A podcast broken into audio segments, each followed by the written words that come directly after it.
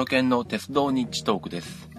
この番組は昔鉄オタだったタロケンが鉄道について気ままにまったりと語る番組です。え前回の切符地のコーナーでですね、えーまあ、乗車券の払い戻しについては、払い戻すよりも、えー最短距離の乗車券に払い戻した方が安いという、えーですね、てまあ、手数料分の、手数料分と言いますか、まあ、損する割合が少ないという話をしたんですけれども、特急料金に関しては、まあそういった定額のものはないという説明をしてしまったんですが、あなたよく考えてみたらですね、あの、博多南線があることを思い出しまして、えーまた後で切符地のコーナーで詳しく説明したいと思うんですけども、博多南線の特急料金に変更するとですね、えー博多南線の特急料金は100円ですんで、まあ、重積特急券だったら、えー100円を除いた金額が戻ってくるっていう形になりますね。で、まあ、そんなことを思い出したもんですから、えーっと、今回はじゃあ、博多南線の話から、えーした方がいいかなと。ということになると、まあ、まずは新幹線かっていうところから話した方がいいと思いますんで、えー今回は新幹線の話をしたいと思います。で、えーっとですね、まあ、新幹線っていうのはですね、実は、えー新幹線用の法律っていうのがありまして、えー全国、えー全国新幹線鉄道整備法というのがあるんですね。で、その中で新幹線とは何かっていうのは定義されてまして、その第2条の中で、その主たる区間を列車が 200km 毎時以上の高速度で走行できる幹線鉄道というふうに定義されています。で、まあ、この全国新幹線鉄道整備法にのっとって作られた路線は新幹線であるんですけれども、それ以外の路線に関しては、たとえ新幹線車両が走っていようが何が走っていようが、法律上は新幹線ではないんですね。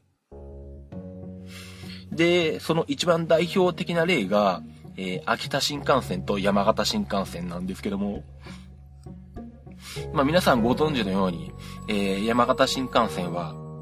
えーまあ従来の在来線の大宇線を、大宇線をですね、えーまあ一部区間、線路の幅を新幹線に合わせて回帰して、で、まあ車両の方も、えー東北新幹線から、えーまあそちらの方にですね、えーっと、山形新幹線の方に、えー直接乗り入れることができる車両を作って、で、まあ、東京から、えー新庄まで、えー直接、まあ、走行できるような形をとっているんですね。で、まあ、山形新幹線と言われてまして、で、今一般的にも新幹線として認知されているんですけども、実はあそこは、えー本、本来、まあ法律的にはですね、えー山形新幹線っていうのは、あくまで、そういう風に故障しているだけであって、まあそういう風に呼んでいるだけであって、えー新幹線ではないんですね。あの山形新幹線が走っている、え福島新庄間は、え今でも、え JR 在来線、JR 東日本の大宇本線であり、え福島、え新庄間は、え在来線の特急として、え山形新幹線の車両が走っているわけです。で、えっ、と、それと同じくですね、秋田新幹線の方もそうで、えーまあ、秋田新幹線の方は、え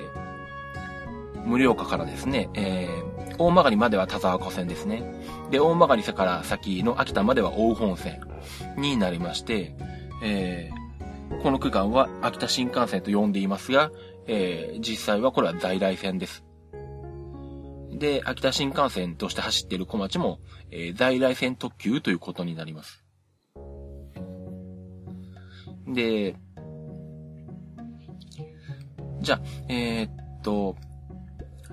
まあ、東北新幹線ですとか、えーっと、この、秋田新幹線山形新幹線と何が違うのかっていうとですね、えー新幹線として、まあ、新、あの、その法律上の、えーっと、全国新幹線鉄道整備法にのっとって作られた区間っていうのは、えー安全に高速に、えー新幹線が走行できるためにいろいろな、えー企画があるんですね。えー例えば、えー踏切が一切ないとかですね、えーまあ、そのほとんどの区間を、えー高架区間かもしくは保留あり、トンネル等になっていで、え、まあ、もしくは、え、まあ、地平とほぼ同じ高さのところを通る場合でも、え、外部から、え、容易には、え、侵入できないような、え、在来線よりもはるかにこう、厳しい、え、施設を持っていなければいけないと。え、基本的にはもう一切外部からのアクセスを、え、遮断するという作りになっています。で、その上で、え、今言った通り、え、踏切もないですし、えっと、信号設備っていうのもないんですね。ないと言ったら変なんですけど、普通の在来線の鉄道路線っていうのは、えー、線路の横に信号が立っていて、で、それを運転手が目で見て、赤とか青とか黄色とかでですね、えー、それによって、えー、スピードを上げたりとか、えー、ブレーキをかけたりとか、スピードを調節したりするんですけども、新幹線が走行する時速200キロとか300キロでは、えー、地上に信号機を立てていても、えー、運転手の肉眼では追っていけないもんですから、新幹線の車内に、えー、信号標識が、まあ、信号表示が表示されるようになっていますね。ですので、新幹線の、えー、線路の沿線には、えー、信号機っていうのは立ってないです。で、まあ、あとは、えー、そうですね。例えば、えっ、ー、と、ATC ですとか CTC ですとかっていった、えー、新幹線の安全運行を、えー、バックアップする、あるいはコントロールする、まあ、あの、運行管理機構、えっ、ー、と、システムなんかもあるんですけども、まあ、こういったものが全て揃っている、いて初めて新幹線と、えー、いう、いうふうに、ま、認められるわけですね。ですんで、えっ、ー、と、山形新幹線とか秋田新幹線は、まあ、新幹線の車両が直通していて、で、新幹線と名乗っているんですけども、あくまであれは、えっ、ー、と、大宇本線であり、田沢湖線であるわけで、在来線なんですね。で、山形新幹線、秋田新幹線の区間は、最高速度も、えー、一般の在来線と同じように、えー、最高速度は130キロに制限されています。で、もちろん踏切もありますし、えー、いわゆる本来の新幹線のように、えー、外部からの侵入を遮断するような特別な設備も、まあ、あの、持ってないですね。で、まあ、さらに言うと、あの、在来線の普通列車とか、えー、とも、えー、線路を共用してますんで、まあ、えー、中にはね、えー、っと、在来線の普通列車とすれ違ったりとか、まあそもそも単性な区間があるわけで、まあ、新幹線同士もすれ違ったりするんですけども、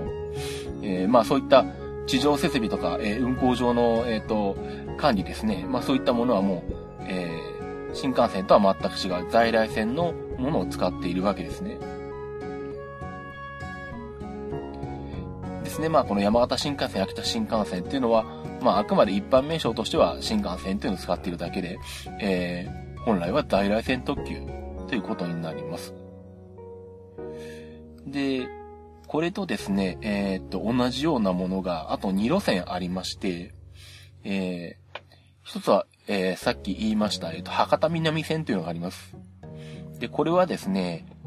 九州し、え、九州新幹線じゃないや、えっと、山陽新幹線の終点の博多駅からですね、えー、新幹線の車庫、車庫である博多総合車両所っていうのがあるんですけれども、まあ、この博多駅から博多総合車両所の、えー、っと、間がですね、えー、っと、博多、福岡市内の、えー、都市部とかですね、えっと、住宅地を通ってまして、この博多総合車両場のあたりがですね、結構あの、えいわゆるまあ、団地ですとか、えっと、住居、えが多いんですね。で、まあ、地元の、えっと、要望でですね、まあ、ここに新幹線が走ってるんで、これに乗せてくれないかという要望が、えー、JR 西、えー、と西日本の方か。そうですね、JR 西日本にありまして、まあ、それを受け入れる形でですね、えー、博多総合車両所の手前に博多南という駅を作りまして、で、まあ、新幹線車両の、えー、を改装する、えー、車車両を一部ですね、まあ、開放するような形でですね、えー列車を運行しています。で、ただこの博多、博多南間というのは、えー、まあ、地上設備は完全に新幹線のものになっているんですけれども、えー、さっきの、全国新幹線、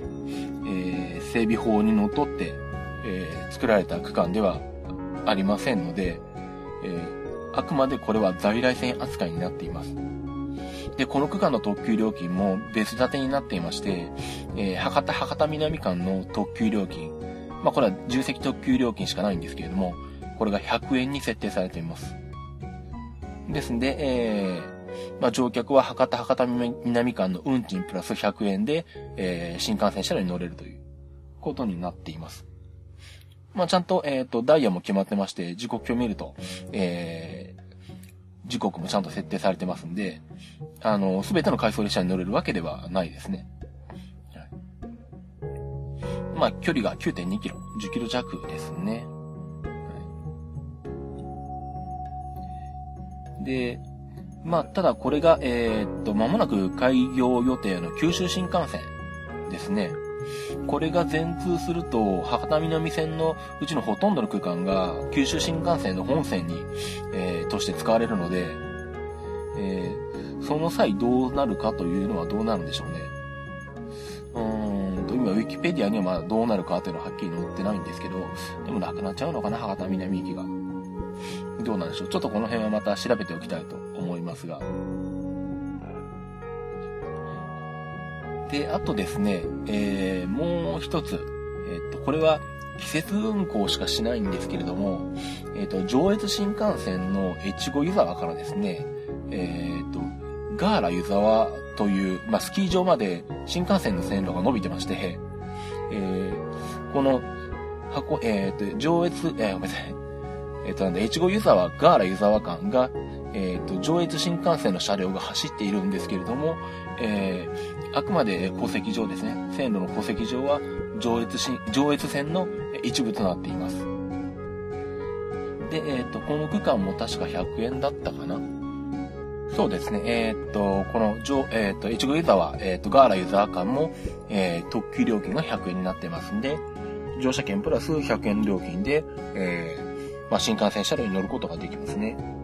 ただこれはスキーの、えー、季節しか、えー、まあ、駅自体、ガーラ湯沢駅自体が、えー、スキーの季節にしかですね、えっ、と、営業しませんので、まあ、季節運行の、えー、運転区間になっています。距離もですね、えー、っと、1.8キロしかなくて、確か2、3分で着くんじゃなかったかな。もう本当にあの、新幹線が、あの、ちょっと曲がって、えー、スキー場までちょっと乗り入れてるっていう感じなんですけども。まあ、えー、っと、これはなかなかこのスキー場まで行かないと乗る機会が、機会がない路線ですね。ですね、まあ、まあさっきの、えっ、と、特急券の変更の話になると、します、をしますと、まあ、ガーラユーザーが営業している時期であれば、まあ、越後ユーザーガー、ガーラユーザー間の100円の特急券に変更してもいいこと、いいということになりますけれども、まあ、それ以外は、えー、九州新幹線が開通する前までは、えー、博多南線の特急券に変更するのが、まあ、最安という形になりますね。で、この新幹線か新幹線じゃないかっていうところに突っ込んでいくとですね、結構、えー、他にもいろいろと面白いところが出てきまして、例えば、新幹線の敷地内っていうのは、ね、新幹線特例法によってですね、えー、侵入するだけで、えー、法律違反なんですね。ですね、あの、まあ、たまに、えー、学生が新幹線の線路から、新幹線の線路に降りちゃったとかですね、えっと、まあ、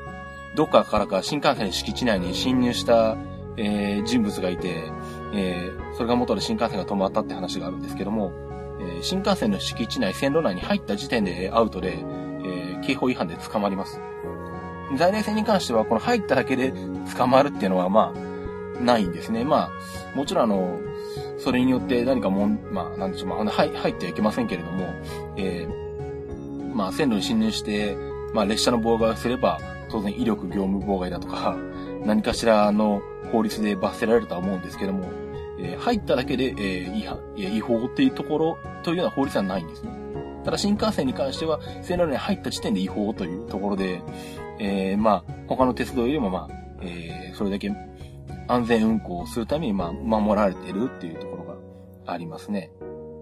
まあ、あとは、えー、っと、新幹線の方が、えー、通常は0時から、えー、午前0時ですね。午前0時から午前6時の間は、えー、通常定義列車っていうのは運転されないんですね。まあ、これは、あの、この時間帯を線路の保守に当てているとか、あとは、えー、騒音による、まあ、あの、環境とか、まあ、周囲への配慮なんかもあって、その時間帯は列車を運行しないことになってるんですけども、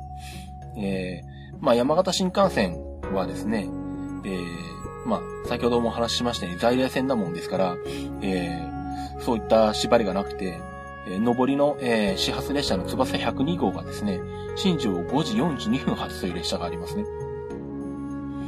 まあ、福島に着く前には6時を過ぎているので、まあ、新幹線、路線上は、を走るのは6時以降っていう風になるんですけども、まあ、列車としては5時台の列車もあるっていうところで、まあ、この辺が新幹線か在来線かによって、まあ、変わってくる部分になってきます。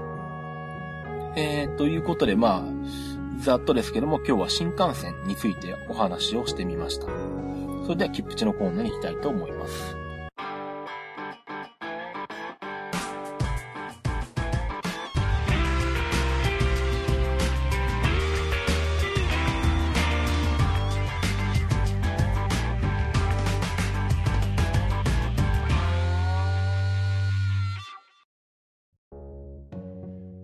切符の知識、切符値です。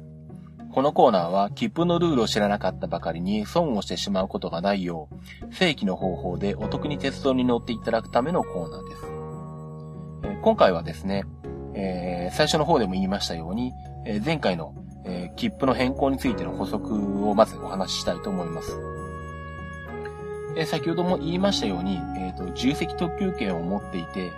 で、えまあ、それを都合で使わなくなったという場合、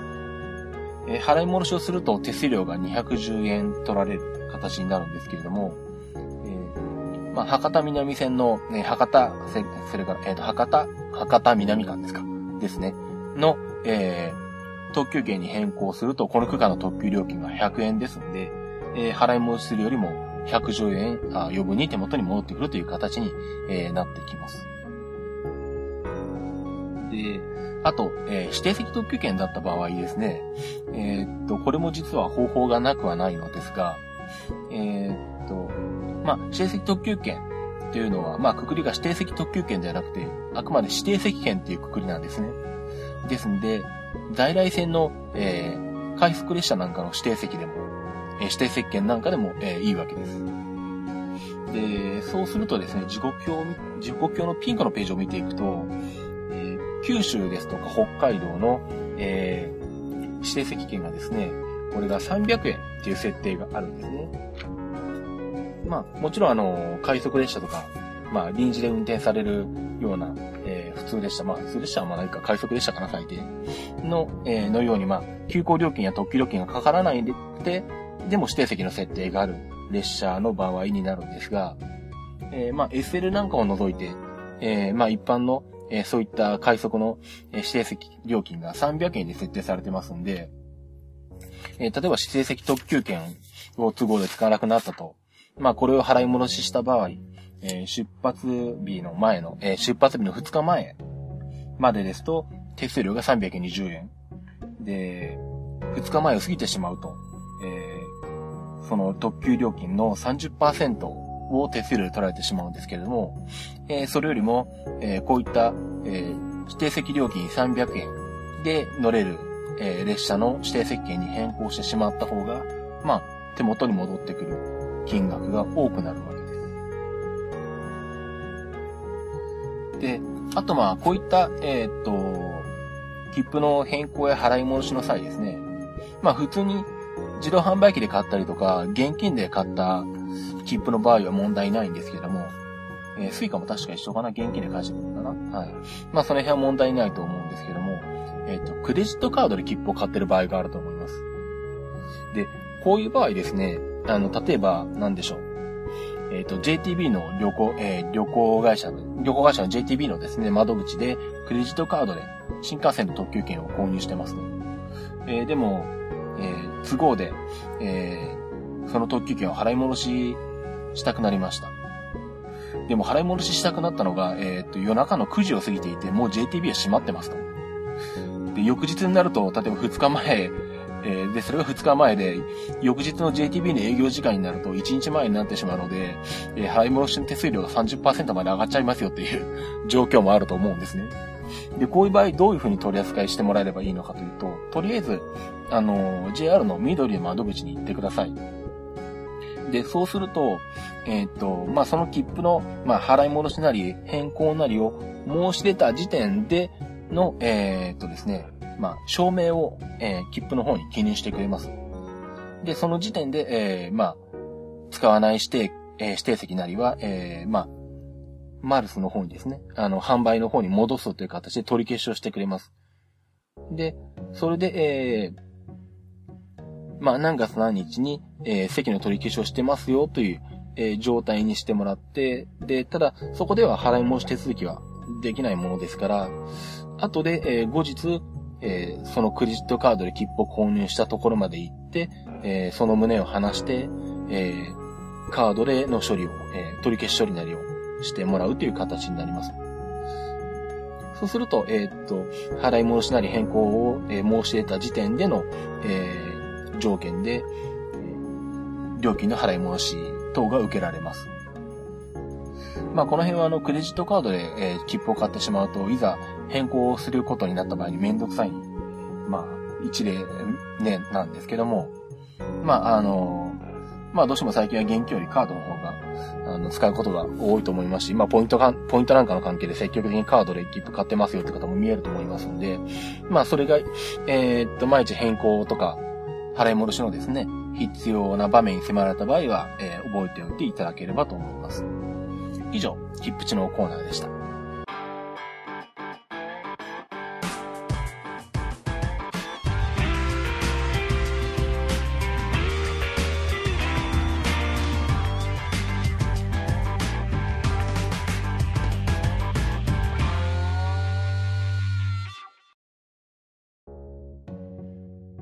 えっ、ー、と、エンディングです。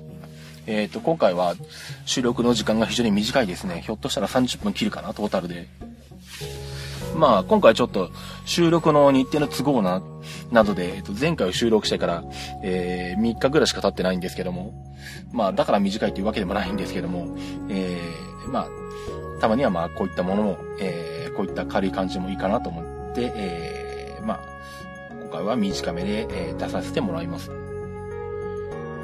えー、っと、私、ツイッターの、えー、私のツイッターのアカウントの方ですね、えー、紹介しておきます。えっと、アットマーク、タラケントーク。アットマーク、t-a-r-o-k-e-n-t-a-l-k。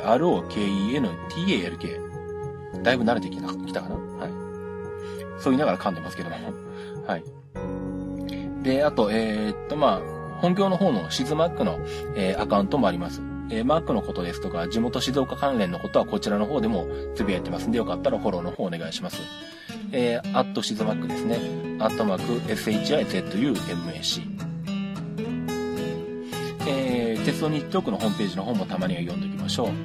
えー、http コロンスラッシュスラッシュ www.trainnt.net www.trainnt.net になります。では、次回の鉄道日トークでお会いしたいと思います。それではまた。